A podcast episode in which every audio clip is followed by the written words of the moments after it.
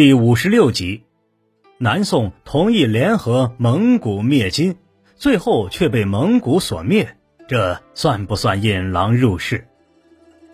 一一二七年，北宋被金所灭，宋徽宗的第九个儿子康王赵构，在大臣的帮助下，在江南登上了帝位，定都临安（今浙江杭州），史称南宋，由此形成了南宋与金对峙的局面。但是，从当时的疆域来看，南宋不过是偏安在东南一角的政权。南宋建立时，也进行过由岳飞、韩世忠、刘光世、张俊等抗金将领指挥的北伐战争。然而，随着秦桧被任命为相，推行求和政策，这些大将不是被撤职，就是被陷害致死，北伐战争不再继续。就在宋金对峙时期，北方的另一个势力发展并强大起来，这就是蒙古。蒙古最初曾隶属于金朝，但随着蒙古族内部的统一和实力的逐渐强大，便打起了金朝的主意。此时，金朝正全力向南宋进攻，没意识到暗藏的危机。成吉思汗临死前。嘱咐他的儿子要利用宋金的矛盾灭金，这一战略无疑是正确的。当时金朝为达到扩充疆域和掠夺财物的目的，不断南侵，直到金哀宗继位，才意识到此时的金朝国力日渐衰弱。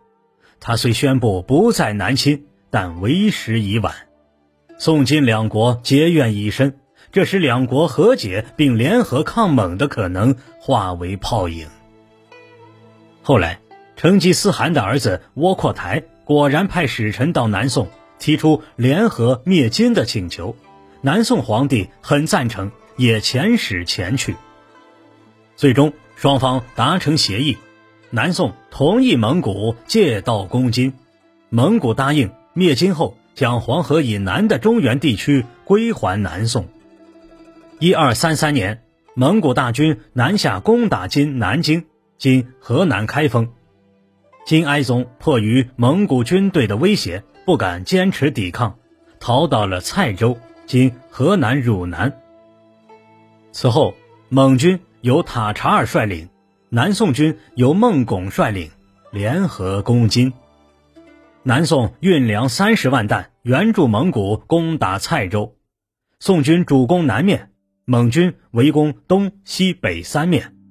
一二三四年正月，宋蒙两军分别自南门和西门攻入蔡州城，金哀宗自缢而死，金朝灭亡。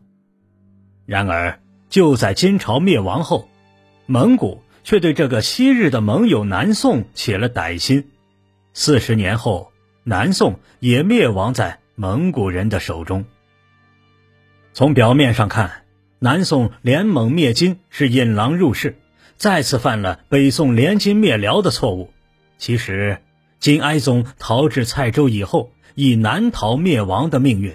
南宋若此时与金联合，反而会让蒙古迁怒于宋，到时候蒙古很可能兵分两路攻打金和宋，这是以求和为理念的南宋朝廷所不愿意看到的。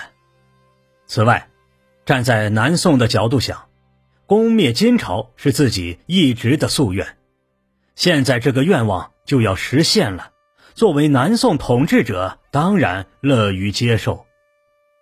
再有，两宋一直是与北方少数民族政权对峙存在的，在宋朝统治者看来，北方新兴起一个蒙古，无非是多一个要财物的。就像此前宋辽、宋夏、宋金议和一样，也许南宋皇帝根本没想到蒙古有消灭自己的野心和决心。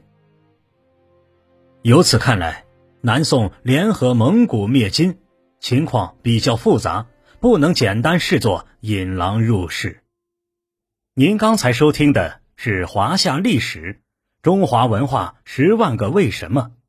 同名图书由中华书局出版，演播玉温润。